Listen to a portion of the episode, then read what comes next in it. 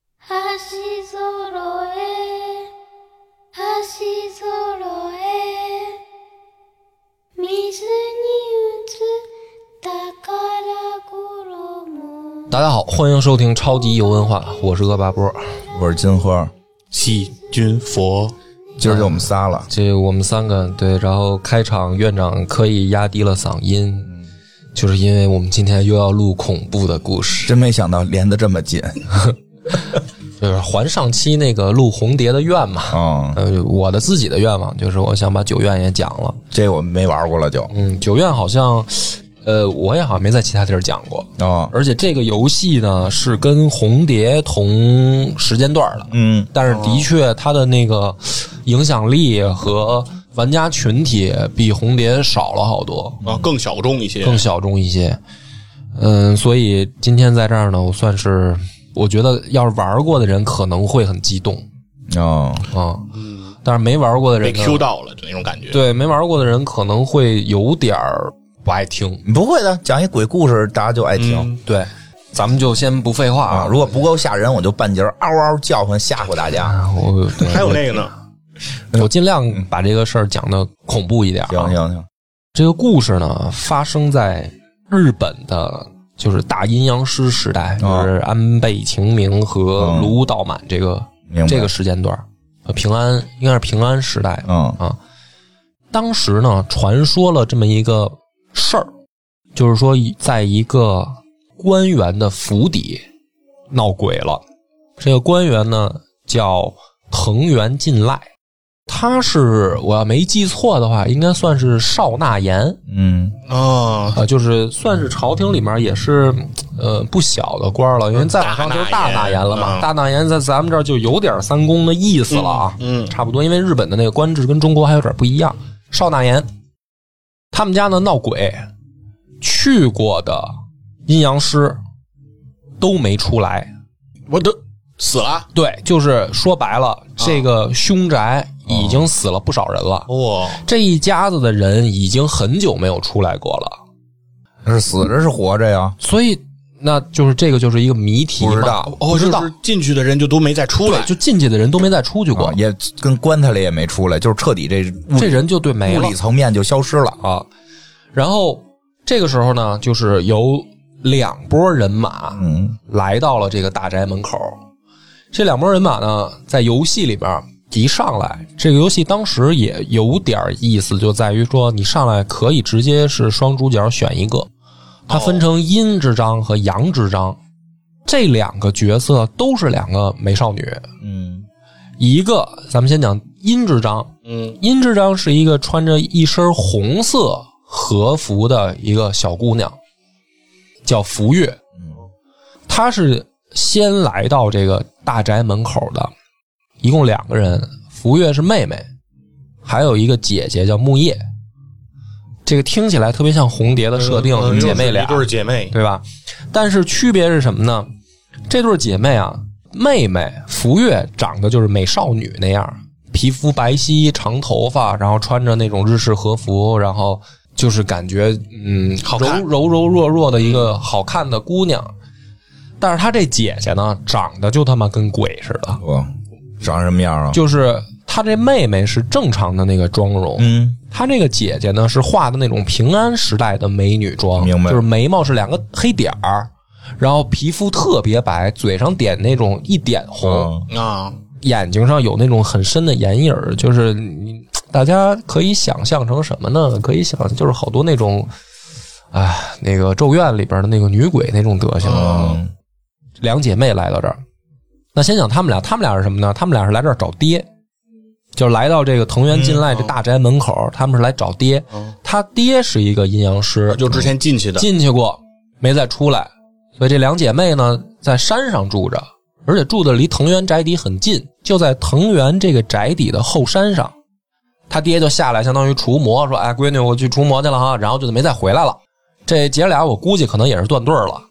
啊没饭吃了，没辙了，就下来找爹。他们先来到这个宅邸，然后呢，再讲杨志章，他们不是同时进屋啊，姐妹这一对儿先进去，嗯先进去的，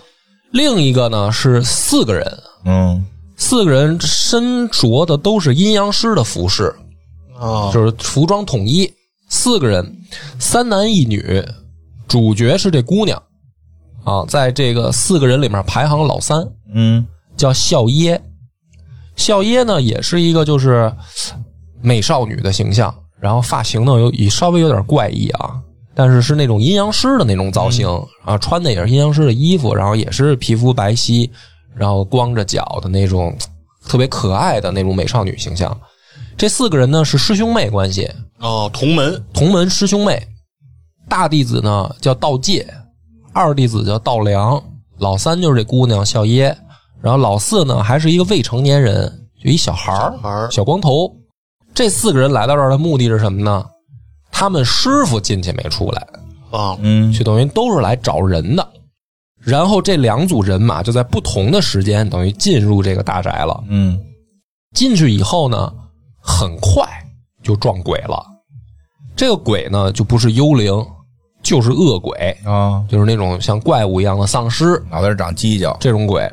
就是小怪物就出现了。啊，那这两拨人马呢，或多或少都有攻击手段。弑神这个东西，就是阴阳师那帮人直接就用了，啊就是我们能放这个魔法。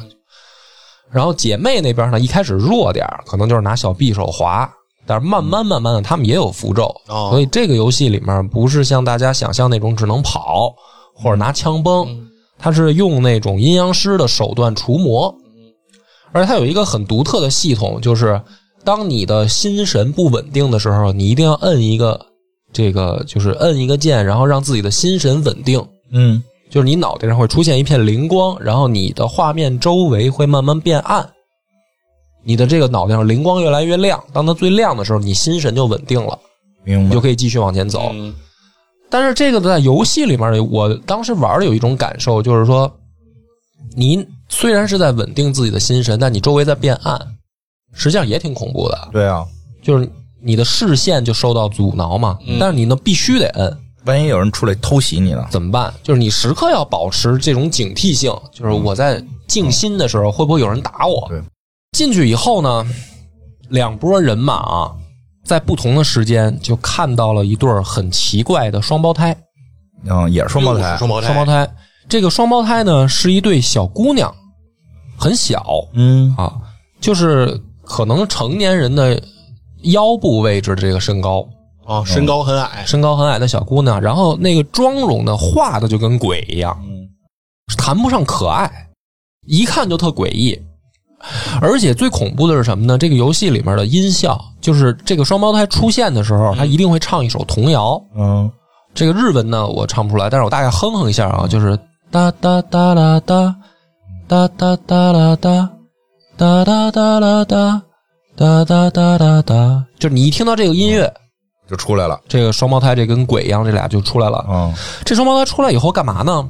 给你指路，啊，他不是来攻击你，也不是跟你贫什么的，他就是给你指路。他们俩可能坐在一个房，比如说一个大房间的正门儿，这正门儿两边坐的跟俩石狮子，他就坐这门口儿。嗯然后他们俩同时呢指这门儿，那意思你进去。进去但是凡是这俩双胞胎指的路啊，他们一定出事儿，啊就一定是有鬼。这个游戏呢，在这块儿稍微在逻辑上有点不合理。你说按照正常人啊，就是肯定他们指哪儿我别走哪儿，对吧？啊就是你就躲着点儿，这明显这俩不正常嘛。但是这个游戏里面就是你必须，你必须，这就是一种提示，你必须得去啊游戏世界嘛，闯这关嘛因。为因为在游戏世界，如果你发现敌人越来越多，说明你走对地儿了。哎，就是这个意思。啊对对对，但是意这个时候呢，你就是也很，其实吧，你要是玩着玩着突然碰到怪啊，嗯我觉得本身大家都知道玩的是恐怖游戏，嗯所以呢，这种也还好。但是我这个游戏做出一种感觉是，它告诉你，嗯它告诉你前面有鬼的，嗯哦，你去不去？然后它那个惊吓程度啊，比红蝶要强。就是那个鬼出来，真的跟他妈的《午夜凶铃》《咒怨》似的那种出场，就是完全就是一个突然你玩着玩着进去就开始播片儿，播片儿一定从你意想不到的状态吓到你。就是突然啊的一下这种，呃，也有这种，哦也有这种，因为它整个的游戏氛围很静，嗯它不是那种有后面有强的那个 BGM 的那种音乐的，它都是很静的，很就恨不得风铃声啊那种，然后突然出来一种妈的那鬼他妈叮了咣啷就从你恨不得背后就出来了。然后这种情况下呢，这个笑耶就碰到福月了，嗯就是这两个阴之章、阳之章，虽然嗯两你个主人公见面了，他们中间会有碰到的桥段，互相碰到，经过一些这个交流，然后呢，往前走的时候，他们就知道说，首先这屋子里面啊肯定是闹鬼，这个不用质疑，各种小怪出来袭击你嘛。那那为什么闹鬼？就是他们要解决的谜题。往前走的时候呢，他们第一个怪物，或者说我觉得碰到第一个大怪物啊，嗯就是这个家的主人藤原进赖。这个家伙出来的时候，首先跟僵尸一样，脖子上有一个巨大的豁口，往外恨不得滋着血啊！当然，我就血都流干了嘛，就是一个巨大豁口，一看就是死人。而且他出场的方式是什么呢？是他们看到前面有一个姑娘躲进了前面的屋子里，这姑娘像一个活人，哦，他们想去找这个姑娘的时候呢，这姑娘把从里面把门锁上了。锁上以后呢，你就进不去呢，你就找到线索，就是说啊，这个姑娘是藤原金赖的闺女，嗯有那种就是捡的，就是捡到那种日记式的东西。嗯嗯然后你想让她碎纸片开门怎么办呢？就是说啊，她知道闹鬼以后呢，就商量好了一个暗号。当外面有人摇风铃的时候，她就知道是母亲来了，嗯就会开门可以开门。然后你就要找这个风铃嘛。这个风铃呢，就挂在房檐下面。当你伸手站那儿去拿风铃的时候，这个藤原进赖这个王八蛋从他妈屋顶上倒着下来，脸出来抓你的手，就是挺好，我知挺道好，挺好。就是他们他都有这种能够珍珠倒卷帘，对，就是能吓你一跳这个方式。 然后呢，你就发现这个房主，就是这家主已经死了，啊嗯而且变成了怪物。你再继续往下去探索的时候，你就发现了这个屋子里面不正常的情况的一个线索，就是这个屋子里面留下来的零星的笔记也好，或者线索也好啊，首先是家里面开始有人出现怪异症状，就像生病一样。嗯然后生病以后呢，这个家主就是先是把家封锁起来，然后怎么办呢？他们在佛堂把所有的病人隔离了。哟，哦，关在佛堂佛堂了。，对，佛觉堂得这玩意儿传染，呃，就是说防疫情那种状态是，哦明白就是说我先把大家都隔离了，别让这事儿传染。嗯但是这些被隔离的人呢，就是逐渐状态变差的时候，这家的女主人就是说，呃，我得想办法，就不能看着这些人死啊。嗯嗯，对啊，于是开始请阴阳师。就是实际上这个家最出现的可能是一种疾病，嗯，但是呢，伴随着疾病记载的是童谣的歌声出现。嗯就是小女孩哼唱的那个。对，小女孩哼唱那个歌出现的时候，这个家就开始有人生病，然后就被隔离起来。也不知道谁唱的吗？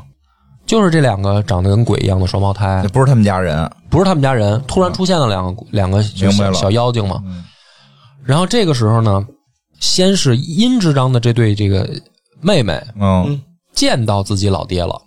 哦，见着老了，爹没死，老爹就在这个房子里面，还在进行好像除魔工作，嗯，没没回家就是，就是没回家。然后见到以后呢，这个妹妹就是就是试图了解情况，嗯就是怎么回事儿嘛。但这个时候呢，这个姐姐就开始跟红蝶里面一样，就不正常，姐姐自己到处乱钻乱跑，犯病了。犯病啊，就是在这屋子里面，反正这妹妹就开始到处找姐姐。这爸爸呢，就还在那儿除魔，爸爸就是等于就是好像啊，这个时候就特别怪异，就是这人物关系啊，这爸爸好像不太关心这俩姐妹，嗯，就想除魔，哎，就是好像一门心思在工作上，对这两姐妹的生死好像无所谓。明白？然后另一边呢，四个师兄妹再往下探索的时候啊，就是发现了一个很震惊的事儿，嗯发现说这个屋子里面。实际上，闹鬼的原因是来自于中庭栽种的一棵大桑树。哦，这棵桑树呢，据说是从中国运过去的，嗯，而这个桑树呢，日久成精，就幻化成了那对儿双胞胎哦，那是双胞胎是树精，树精。哎，而这个树呢，不止一棵，后山上还有一棵，所以它是一对儿。嗯而这个双胞胎这个树呢，涉及到了一种秘术，就是可能是一种法术啊。嗯就这这两个精灵可能会涉及到这个法术。这个师兄嗯妹这边的四个人就发现说啊，这个法术跟自己师傅有关系。他们发现这个师傅来就是为了这个法术，哦，他不是来驱魔的，他不是来驱魔的，或者说隐隐约约已经感觉到啊嗯借哦这着个驱魔先进借来着，驱魔好像来练练道法的这种感觉。嗯，但再往后玩的时候呢，就开始破这个谜题啊，嗯发现他们的师傅就是那两姐妹的爸爸，啊，哦哦，就是一个人同一个人，啊，他们在找同一个人，他们找的是同一个人，但是呢，你就觉得特奇怪，就是什么呢？就是自己的四个弟子不认识自己俩闺女，对啊，啊，就说明什么呢他们没见过，就没见过，嗯，不在同一时空。不是不在同一时空，在同一时空，但是就是好像刻意的这个不让他们见师傅就没让他们见过，哦就是刻意隐瞒了自己有闺女这事儿似我的。大概听懂了，哎，于是呢，这个孝耶呢，这个杨志章的这主角就开始再往后探索，哦，探索的发现呢，就是说，首先第一个，他们就发现，首先要去这个佛堂。这个佛堂是因为最终病人爆发的那个集中点，嗯隔离的地儿，嗯，闹鬼最凶的地方，嗯，也是可能这个邪术最狠的地方，但同时也是线索指向的地方，就必须得去。去的时候呢，路上这个四师弟嗯，小男孩儿就从里面直接传出惨叫来，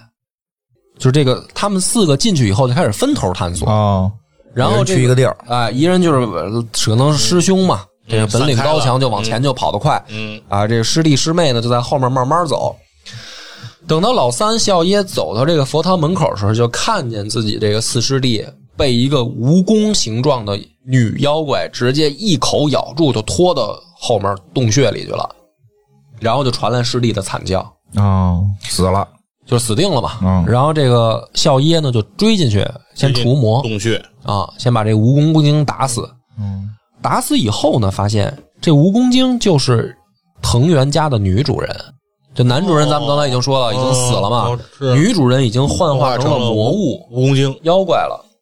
于是呢，在这个情况下，等于佛堂这个事儿就解决了啊，就是说这家首先男女主人都挂了，嗯，然后这里面到处都是鬼，嗯，然后师弟也挂了一个，怎么办呢？就是是不是能找师兄啊？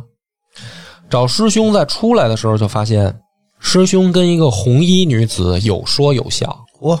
哎，恨不得有点谈恋爱那种架势。然后说呢，说这个红衣女子说啊，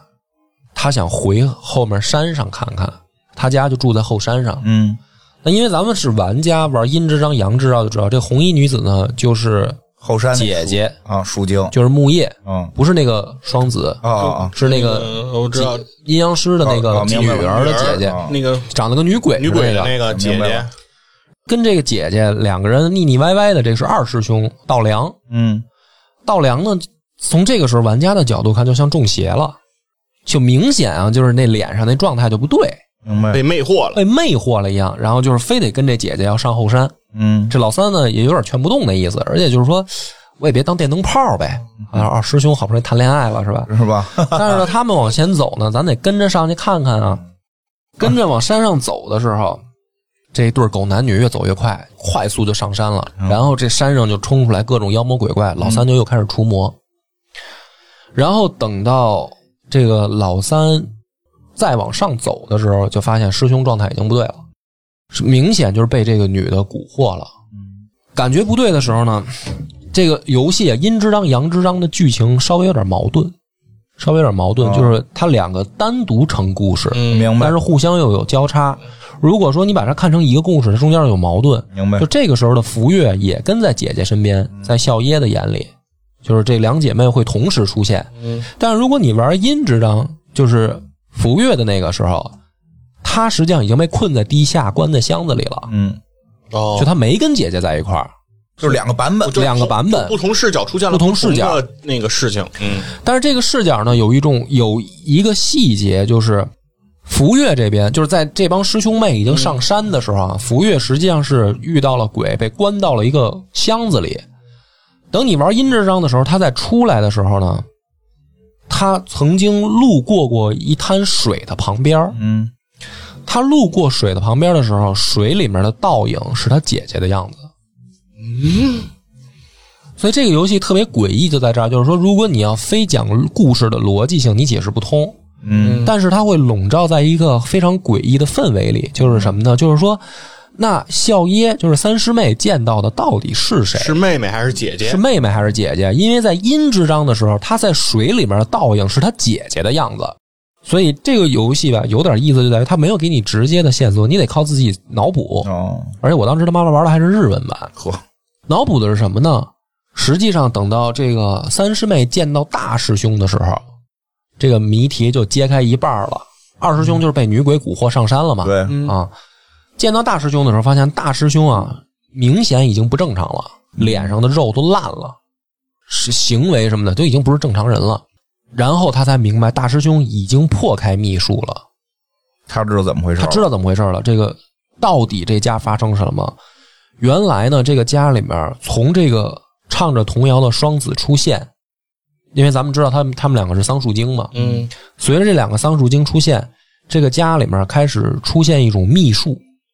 这个秘术叫九院之术。九院之术是说呢，如果你把其他的生物嗯和自己一块儿拉到箱子里面节俭，你的能包量包在一块儿。包在一块儿，嗯，你的能量会更强，什么能量啊？就这种，就是法术，法术、秘术的能量秘术的能量会更强，但是普通人会感觉不到，对吧？嗯，普通人感兴趣的是什么呢？如果你死了，你用这种方法你能复活，哦，哦，就是阴阳师的角度说，我的我的能量会更强。嗯但是普通人是什么呢？如果我死了，我通过这种方式我可以起死复活，回生嗯起死回生。但是这个术的难度在于说，你一开始找的活物可以不是人，嗯，可以是一只麻雀，嗯，可以是一只老鼠就行。你只要把这个小东西带到箱子里面结合一次，你就能活，或者是别人把你扔进去，你就能活。但是这个秘术要进行九次，嗯做九遍，九遍，而且每一遍你找到的活物体型必须更大。啊开始找草履虫，哦，对，就是说，你随着这九次，慢慢慢慢，你一定会找到活人身上。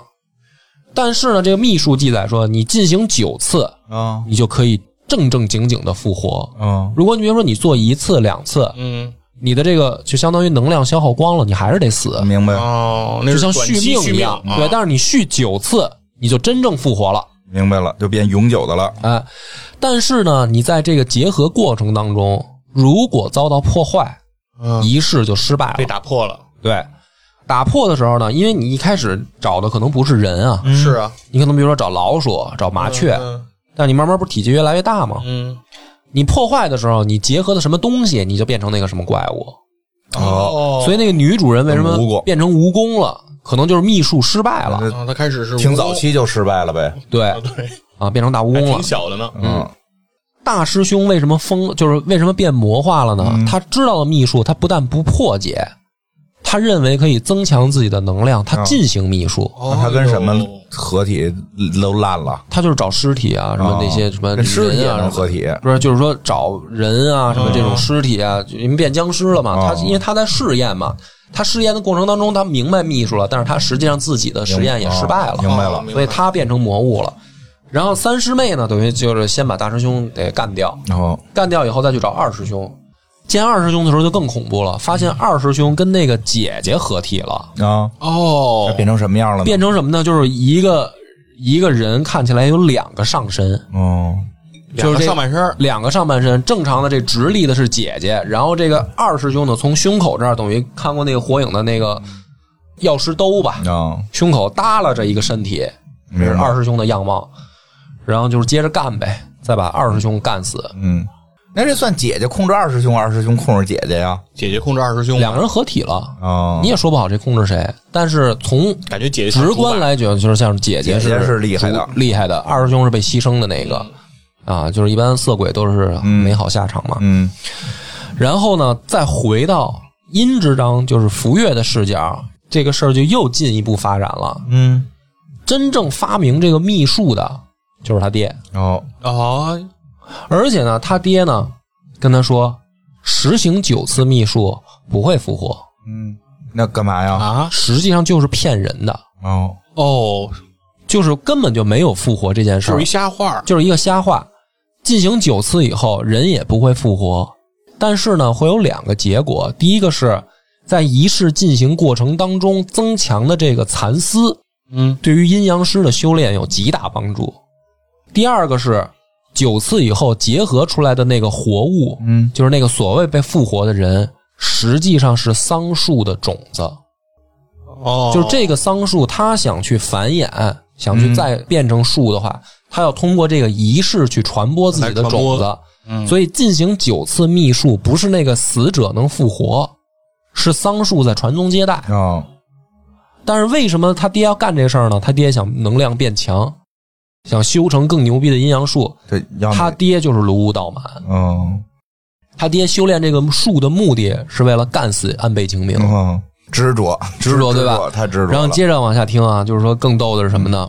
他姐姐从出场的时候，就是这个姐妹，啊，她姐姐从出场的时候就是死人，哦哦，你说看着跟鬼似的，看人跟鬼似的吧？人家就是鬼，人就是死人。嗯她姐姐在小的时候，因为妹妹的一个失误，掉下山崖摔死了。就哦是她姐姐在绳子上爬山的时嗯候，她妹妹一松手，绳子掉了，姐姐摔死了。她妹妹为什么松手呢？是因为后面突然出现了一对双胞胎，吓了她一下。嗯那就是那个就是那对桑树精，嗯，然后这对桑树精就指引着妹妹说：“哎呀，姐姐死了，你想让她复活吗？我们这儿有一个箱子，嗯我们可以让你姐姐复活。所以九院的仪式最开始就是从她姐姐身上开始做的，而且做了第一次仪式以后，她姐姐的确就活了。她爹也才慢慢明白了九院真正仪式怎么运作，嗯于是她爹早就决定，这两个闺女我不要了，哇，就做这个仪式。你说这图什么呀？然后都为打败安倍晴明，安慰对，哎哎，打败安慰哎秦明，这闺女都不要了，不要了。所以他这两闺女从小就养在山上，啊，压根儿就没下来，徒弟都没见过。明白了，人还是不要有那么多的执念，而且是什么呢？他为什么这个徒弟也来找师傅呢？光牺牲我女儿还不够，嗯这个徒弟最好也进融合仪式。哦哦，就是所有的这六个人都是卢屋道满嗯，骗到大宅里来的，相当于明白来了就是为了完成我的九院仪式。献祭的感觉，献祭，就是我的女儿跟徒弟我都献祭了。然后呢，在殷之章的时候，妹妹了解到这一步的时候，精神状态是什么呢？是我害死了姐姐，哦那我要完成仪式。怎么都这样啊？是什么玩意儿？怎么跟就红哦是叶那因为 他个小的时一候样啊，他小的时候不是失手我知道把姐姐啊掉下去吗啊？然后他姐姐不是摔死了，他姐姐不就开始仪式了吗？是的但是随着九次仪式，他慢慢要找更大的活物嘛。嗯，他妹妹的精神状态是知道了这个消息以后，认为说找更大的活物找谁呢？最后找我，这不知就是道找就是用自己，那用自己那他不是已经知道这是个骗局了吗？就是他姐姐不会因为这九个仪式复活呀。不是。这个时间顺序，因为我离得有点远哦啊，就是说他妹妹这个状态明显精神状态不正常，哦，就知道以后，他还是再去进行这个仪式，还是相信哦还是执着。啊，而且这个复不复活呢？就是说，他爹说完以后啊，他姐姐的确还能行动啊。啊，明哦白啊，就是说，你现在停止这个仪式，你姐姐现在就完蛋。九次以后呢，你爹说不行，但是这九次你要不要继续进行？第九次你要不要做？哦，明你白要。做谁做？我自己做，我跟姐姐结合短。期的续我也得续。对，所以在真正那个上山那一段出现剧情矛盾的时候，为什么妹妹的倒影是姐姐的脸啊？嗯，有一种解读方式就是，实际上那时候已经完成融合了。哦，但是他妹妹并不是第九个，所以他姐姐后来又跟着二师兄上山，嗯把二师兄又融合了。但是看来是仪式失败了，所以就变成了人不人鬼不鬼的怪明物白。而徒弟这边呢，是知道卢道满这个计划以后就怒了，那肯定的呀，就是我他妈要跟你干，嗯我必须要弄你。然后这个梁，就是说，不管是殷之章还是杨之章的这个两个美女啊，都干不过卢道满。嗯殷之章的这个呢，就是这个妹妹福月，对，就是属于变得人不人鬼不鬼的，被困在地下，就是我走不出去了。因为她被融合了以后，她有巨强烈的欲望，就是我要弄人，嗯我要用新鲜的血肉，我要继续进行仪式。这个时候，玩家眼里看到的是妹妹的形象，嗯但实际上，按照故事的推理，你发现这个时候她的精神状态已经分不清是姐姐还是妹妹，因为已经进行过仪式明了白。所以这个妹妹她唯一的一点良知就是说，我不出地道，哦，我出去我也是害人，啊，我在这儿扛着知。道，我说我已经堕入魔道。对，但是呢，她不是跟这个三师妹笑耶还有见面吗？嗯在他们俩剧情里面，她就是说笑耶你出去，你出去想办法就是说你救不了也没事，但是你你出去就行了。嗯孝耶呢，就是说我打不过我师傅，但是我一定出去，我想办法，我得救你出去。阴之章、阳之章到这儿就都结束了。然后呢，这后然后得有吧，这两个打完，就所有的这两个剧情都出完，才会出现第三个，嗯，哦，就是你得把两边都走通，都走通，然后才会出才会第出三现一个新的角色，新的角色也是一个美女。进去以后，这个美女也是从大门开始走，同样的流程，刚还是才从大哦走门过的地儿再走一遍，再走一遍。但是不一样的是什么呢？这个美女上来就能召唤巨强大的式神，嗯，就是直接召唤了两个大的那种式神，然后就是基本上小怪都是平 汤，然后拿着那种大制刀一路就砍过来，就啊你特过猛的一个，过过瘾嗯过瘾一。刀秒，然后呢，直到走到这个大宅中间的时候，碰到孝耶，孝耶已经满身是血的从地道等于杀出来，嗯就已经快不行了，快趴地上就快死了。嗯，然后见到这个第三位美女，然后这时候才知道这第三位美女是安倍晴明，女装大 佬，游戏里面就是女的。嗯嗯然后那安倍晴明是什么呢？知道这儿闹鬼，我来除魔，嗯，所以他是最后来的。但等是你他们人都到了，我再来。啊，但是这儿发生过什么呢？我现在我慢慢了解，我不着急，就是就就相当于玩闹似的哦就进来了。进来以后看到孝耶呢，就问说：“你是卢道满的徒弟吧？”嗯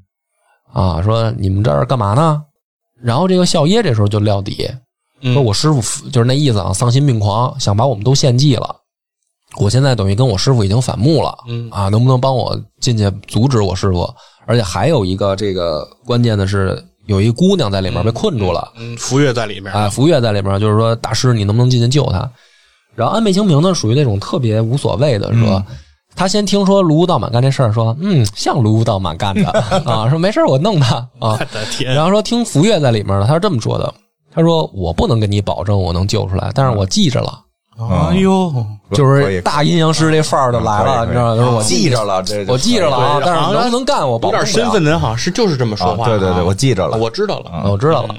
然后呢，他也看到这个树精的这个双子了。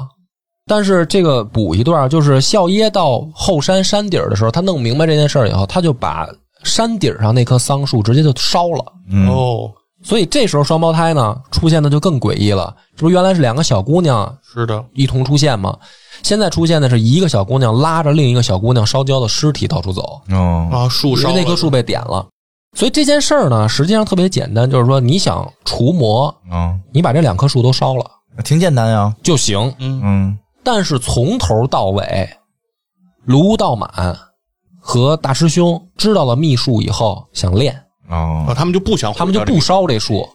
二师兄是色迷心要窍，谈恋爱，谈恋爱、嗯啊，最后被女鬼蛊惑。四师弟呢，就是属于道法太弱，嗯就是还没明白怎么回事。只有这三师我也妹不，明白为什么让他来，本来是四个人一对块儿来这的个嘛。角色没有什么存在的意义，嗯，小孩儿嘛嗯只，有这个三师妹呢，等于就是干了一半儿，就是烧了上面这棵树，然后到下面这棵树。下面这棵树的时候，这不是安倍晴明也来了吗？安倍晴明也特逗，他不烧，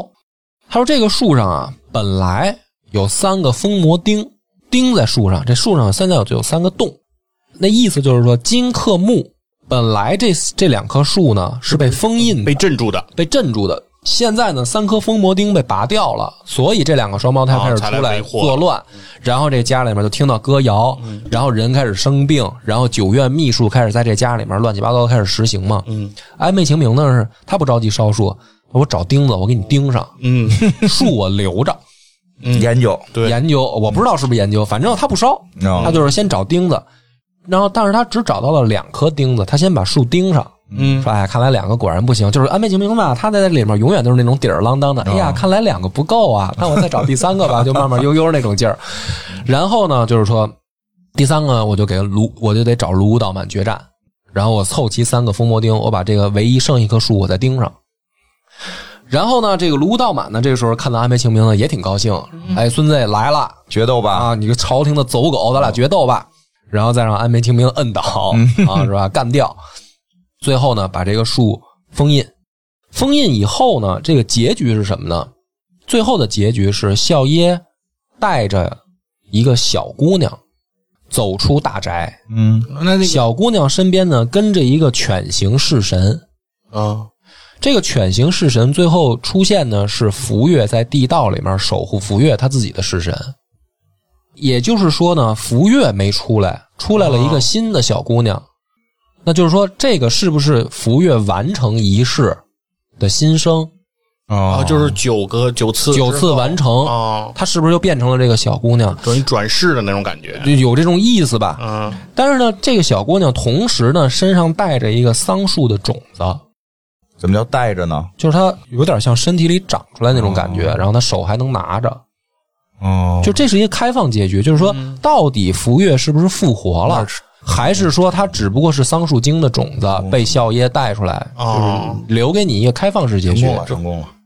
但是反正桑树肯定是被安倍晴明封印了，卢道满是失败了，嗯就是这样一个结局。然后整个故事到这儿结束。就是他那个树成不了魔了，但是小姑娘可以接着长。哦，这个故事到这儿讲完呢，为什么说特别有意思呢？首先，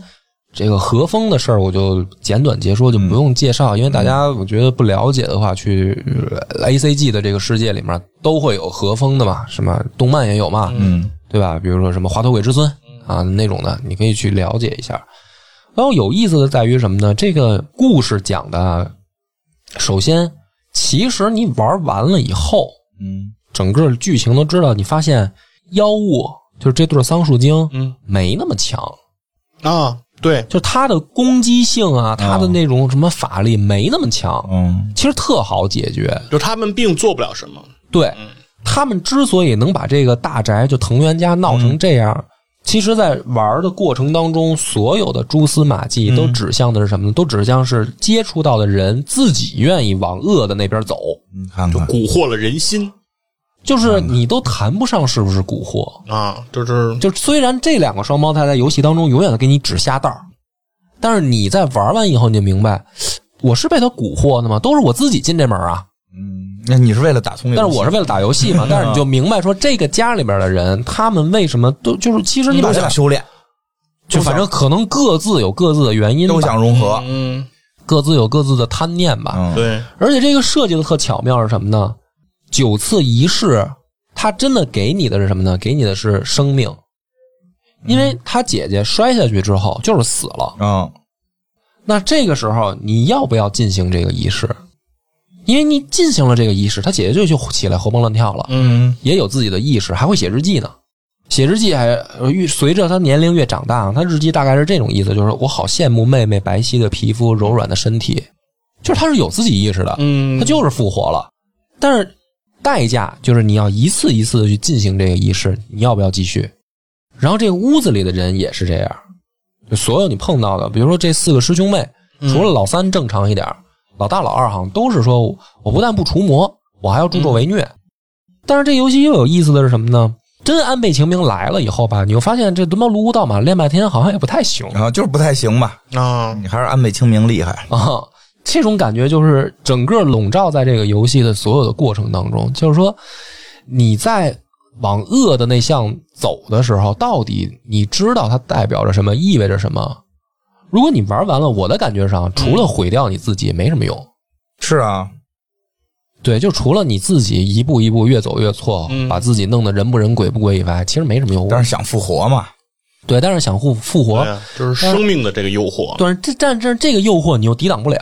抵挡好，抵挡好，抵挡是吗？啊！你想这个事儿啊，如果能复活，说明呢，他的这个意识呢，得有一个地儿存着。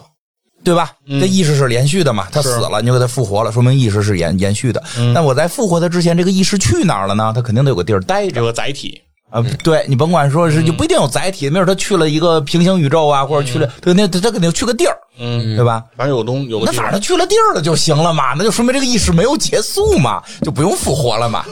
只要复活这个事儿成立，那就不需要复活了，就证明了意识可以去某一个地方。就是说意识可以不依托物质存在，对啊，嗯哦那除非他是一个这种大坏人、坏大坏蛋，觉得死了之后可能要下地狱，我们给他复活了是为了别让他受苦，对吧？我又不会为这种人去练这种功给他复活，对吧？我疯了，我复活一个希特勒什么的，嗯我不可能嘛，对吧？想复活都是好人嘛，那好人的话，那个灵魂不就应该上天堂了嘛？对吧？如果既然能复活，就证明有天堂嘛。嗯，哎，你看我这个这逻辑是不是特别这对些就是玩游戏的时 候，通通是需要你去自己脑补想象的。啊？我觉得啊，到游戏最后结束，他还是没给你一个明确交代，啊说这到底是不是能复活。嗯，那不是中间就是有确定复活的过程吗？就是你指的是有能不能永久性复活？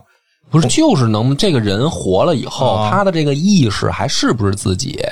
那不是自不确己定更不复活了。不就是不确定啊？因为在这个里面，你玩阴之章的时候，啊你玩的是那个妹妹嘛，嗯，那个妹妹是被拉进去、被献祭的一种存在，对吧？嗯对啊，但是你会发现她自己的意识还在，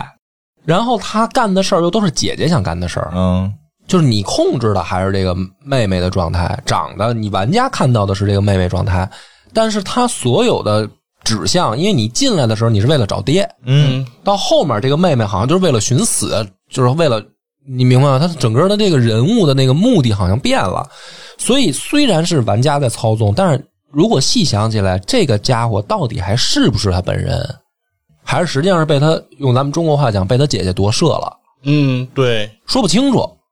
对，这不是主要是给他姐姐复活吗？所以，但是但是这个逻辑也挺有意思。你看，这一开始做决定的不是他的姐姐，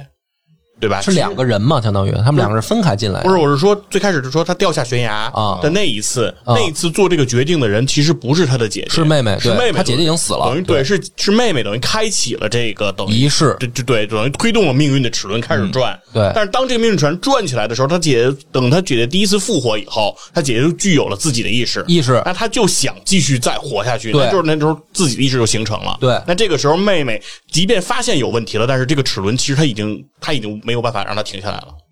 你可以这么会有理一解种这 种感但觉。我觉得复活的不是姐姐，你看姐姐怎么能够看到这么多的这个这个事儿，还在追求复活呢？这个品质不够高尚，嗯嗯所以 我我姐姐应该品质很高尚，啊，然后寻求说哇，我可以死，我不当成这种罪孽再在就这他种当时就间是说穿当他过发现了这个命运的齿轮开始旋转的时候，应该舍身取义，是吧？啊，对啊，对对对，而且主要是你都可以复活了，证明你的灵魂肯定有地儿待好的，这是你的想象，啊。对对对，我哦对整个这种事儿都是都是这么想，我因为我以前就已经想过这个问题了。哦就关于复活的问题，我都会提前考虑好，所以我面对这些事儿的时候，我都毫不犹豫。但是你不是特怕复活，你不是最怕的是无限吗？对啊，我实际上会害怕这件事儿啊，所以我会追求的那个毁灭嘛。哦，是这意思，就是你希望还是就是能消停就消停啊，了。对对对，不要就给我弄起来。我跟你正好相 反，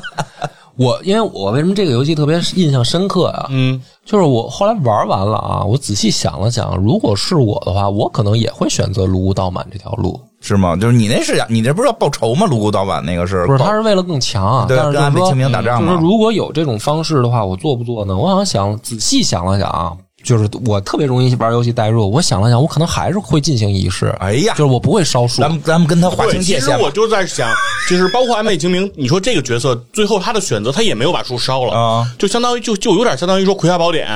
你毁不毁掉它，对吧？他就即使说你现在不去练，但是你要不要把它毁了？啊他最后你看他最后他也没有把烧树，他只是把它封印了。安倍晴明嘛，啊那就是这些树在他眼里边就是根本不是个玩意儿因为我是这么去代入这两个事儿啊。如果说我是卢沟盗满，啊有种情况下呢，这安倍晴明这种人特别可气，啊，是吗？就是是他是天生的赢家，他是啊他天生就是牛逼啊。然后嗯，然后因为那个游戏里边有好多只言片语是什么呢？就是说你搜集到那个信息上面就写说，最近好像京都出现了一个这个叫卢沟道满和一群他的这个党羽。嗯，啊，这帮人就是一些什么臭流氓、什么街溜子、什么的这种的本来也是啊，哎啊，是。然后就是安倍晴明，就是那种特正义的朝廷的什么这个阴阳师嘛。然后对于形容这帮人，就是一帮他妈的，就是歪门邪道嘛。但是我想了想，就是说卢道满呢，在这个游戏里面啊，他一直哦，不是不是那个，大家不用去想什么是非观啊。就卢道满一直是说，我不行的话，我得想办法。安倍晴明就是特随意的啊，弄你们行， 弄好，我记着了。就是这种事儿，我就在想啊，因为如果你是弱的那一方呢，当然大家都想成为强的那一方，但是如不果啊，就是你干嘛非要想成为强的那一方呢？这就是问题嘛，哦是啊哦都是想开了，就别挣太多钱，挣多了也是事儿，对吧？到时候不让上市什么的，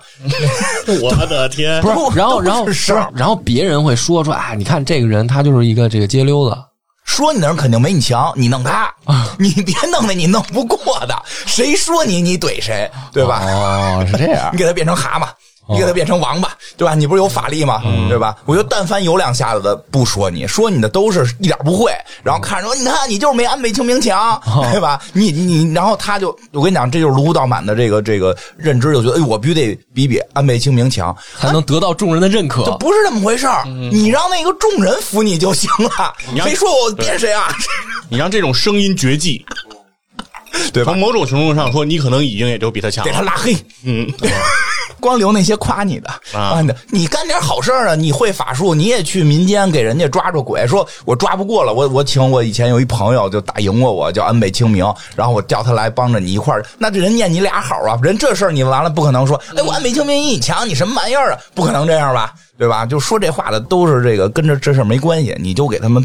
变成蛤蟆，因为他那个就是因为因为因为跟那个阴阳师的故事啊有关联，哦我知道哎这个游戏不是有关联我吗？之前讲过，对他，其实他们两个最根本的矛盾是什么呢？就是朝廷认可了安倍晴明，没认可他。这 就哎，这就是一就种身份只这给不一就是个吴蜀和对展、呀，展昭的矛盾吗？啊展昭 嘛，对这不就你想想办法，你想想办法，你也你看你别这是闹，陷空岛和开封府的矛对盾。吧？你你你别闹展昭，嗯，你别闹展昭，你闹皇帝，嗯对吧？你让皇帝也认可你就行嗯，了。给你也封一个不哦就行？ 对呀，对，OK，我觉得你这个解读也挺也也是一个路不啊 是，。我觉得确实卢武道满有点太执念了，我觉得有时候得放下。对，人有时候太追求，就是谁比我好，谁比我强啊，对吧？尤其啊，人啊，有的时候啊，就是关注在这眼前。不是有种说法吗？说怎么叫你不穷？嗯怎么叫你不穷？就是你比那个，你比你媳妇儿妹妹的老公挣的多一千块钱，你就叫富人，哦， 那麻烦，那媳妇儿要没妹妹怎么就办这？意思吧？嗯就是姐我明妹白就是闺蜜就是身边身边，嗯都比身边，谁也不说我我怎么现在没马云有钱呀、嗯我我我不行啊，我得我要闹啊，就是没没有，都是跟身边比。对对，人说吧过说过，就是说你不会嫉妒马云，但你可能嫉妒你们家对门儿。对，哦就是翻对门垃圾去，对吧？看，哎呦，他怎么又嗯吃哇，螃蟹？听起来好变态 啊！我我觉得这种事儿不是没我觉得发生过，对吧？可是他们家，哦，这柜子怎么就敢嗯扔？这柜子还有三条腿呢，他们就敢扔，才折一条腿就扔，这什么人性啊，对吧？就是嗯这这怎么那么他像们家孩子怎么这是一喝外相国声奶粉相声段子吧？相声段子有，但像是侯月我文跟你讲，事实也发生过这种事儿都有过，但就是说，所以就是人有的时候他他是这么去比你周围的人，对吧？你对你他就形成执念了嗯这，就是就形成。然后还有一个那个带入的，就是说那对双子，啊因为一上来你刚看到他们的时候，你会有极度的反感，因为他长得就跟两个鬼一样，哦那对小孩儿哦嗯但是后来呢，等玩完了以后啊，我仔细琢磨了一下，嗯我觉得这俩小孩儿呢，其实没做错什么，啊，人就是这个繁殖方因为式，他就是这物种，啊，他这物种就得这么繁殖。嗯嗯基因的选择，对，就是说白了，我而且呢，我还是相当于某种意义上对等的交换给你了。哦我为了繁殖，你要给我拉活物进来融合，但是我又给你生命了嗯明。白，他没毛病。就是这两个妖怪，反而倒好像仔细想想吧，没什么问题要不然人家安倍晴明不杀呢，对吧？啊。我觉得没毛病，哦这就跟那什么似的，比如说吧，谁看谁家邻居某坏人看邻居吃螃蟹了生气，嗯然后买两条眼镜蛇拽人家屋里了，那两条眼镜蛇错了吗？对嗯吧？这都是该保护的动物，对 吧？那是扔这眼镜蛇的人有毛病嘛，对吧？这不嗯对这谁谁给那树种去的？就是据说是那个从中国移植过去，对啊，为什么？然后这是有一族人，哦说是什么秦姓人还是什啊么秦氏人，就是那帮人害这个这帮人移植过来，但是那尤其日文的啊，我后来也是查攻略那么看了解剧情，就是好像也没有什么恶意，就是说因为中国是最早有有仙术、什么阴阳术这啊强些烈，，哦那就是谁拔的钉子，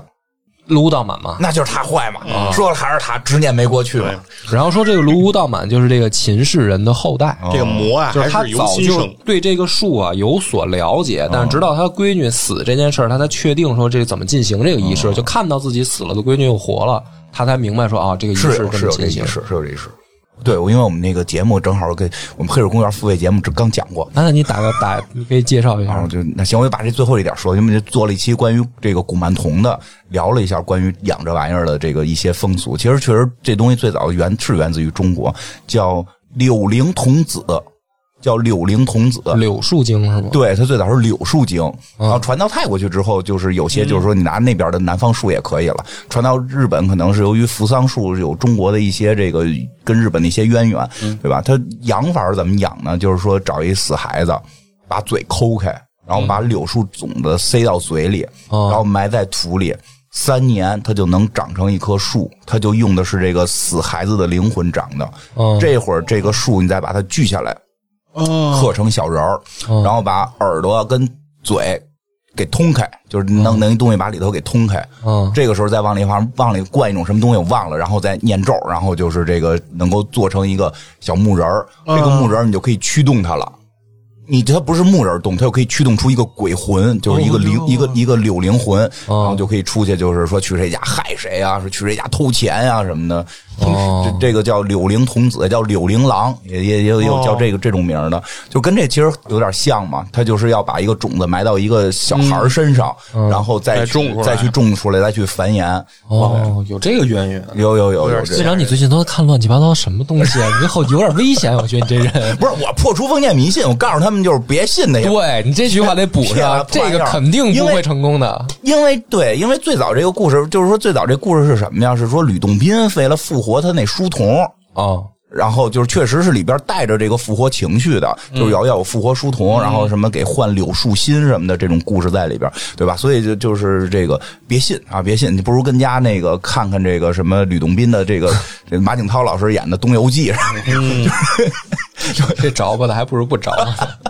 哎，这些东西就是封建迷信了，但对，封建迷信。对对，但就是说它有确，但是你就是也是有一个文化流传渊源，这些东西在辐射整个东南亚地区的这些都对有尤。其是泰国啊什么这些，我是秉着这个观念，就是说你可以游戏、嗯，电影、对小说、别真信有声读物，你都听当个乐儿。对，但是千万别什么呢？抱着一个好奇说，我今儿就想看看到底有没有这事儿。嗯我去泰国，我一定得找个法师、啊，我一定得给我来个纹身，啊我一定得请个古曼童。没没有，真的尤其尤其是不要那动这个那就是就我就我那节目里我也说了，反正那个那期也过去了，那个。 那个古曼童的那个泰国故事源泉里边，还源自于他们一个将军叫昆平，哦说特别能打。一算朝代，就是明朝时候。我说你那么能打，你你不是给大明进贡吗？你们古曼童到头了就是臣服大明，嗯然后我们大明朝给你贡体系啊，你你能够进入大明的朝贡体系，你你就是古曼童的顶级力 量。不是你不是你你但贡啊你是没想到大明有什么一些对邪呀，魔歪道不是更牛逼呢？不是没准，儿哦那你不如，那你供他，你供这玩意儿，你不如回家供关平，对吧？不是大将军儿子吗？咱供关平、周仓，就是 我不信这关平打不过你古曼童，真是谁怕谁呀、所以这东西，我觉得中国人信那玩意儿就有点儿我觉得就别信，就别信，一不个是你就一个别招他。对，一个是封建迷信，再有一个是有点远，不挨着，你就不挨着。你这这条线上你是踏实白云观。对吧？白云观捐点钱，然后在吕洞宾那个那个专门吕祖堂前捐点钱，到时候白云观还拿这个钱，到时候哪儿地震了去赈灾，这不是个好事儿吗？嗯，是是是，对，行吧，我觉得故事讲的也差不多了。没想到金花还给我们科普了一下这个自己最近研究的邪术的知 识，都是封建迷信都啊！是封建迷信啊！再强调一遍，都是封建迷信。没错儿。嗯，感谢大家的收听，本期节目到此结束。拜拜。くあの実をつけた話とね」「きな